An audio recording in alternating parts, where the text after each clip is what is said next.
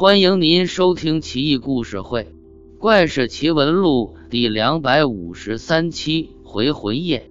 王必伯死了老婆，江湖术士对他说：“夫人阴魂不散，今夜子时就当回魂。你们家人要是害怕的话，就躲避出去，免得触了霉头，犯了忌讳，影响他投胎转世。”王必伯吓坏了，回家一说，一家人炸开了锅，都说还是躲出去的好。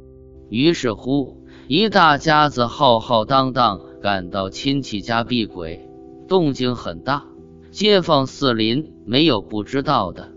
当天晚上，一个小毛贼化妆成女鬼模样，翻墙越户进入王家。他早知道家中没人。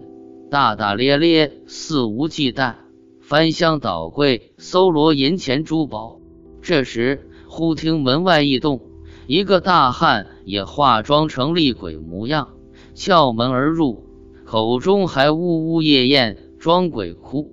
前面那个小毛贼吓得毫毛炸起，赶紧向庭院外跑，恰巧碰上厉鬼大汉。想必二人的化妆技术都很高明。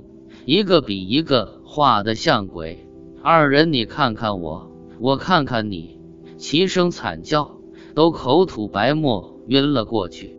第二天，王家人回来，见院中躺着两个鬼，起初惊惧不敢上前，后来一琢磨，这大白天的，即便是回魂，也不能是俩鬼啊。于是，一家人相互壮胆，冲上前去。这才发现是两个毛贼，穿女人衣服，涂脂抹粉，极为诡异。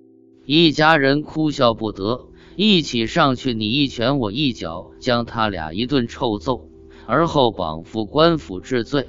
一路之上，看热闹的成百上千，看着两个汉子的尊容，都啼笑皆非，莫不觉倒，足见回魂之说虚妄不已。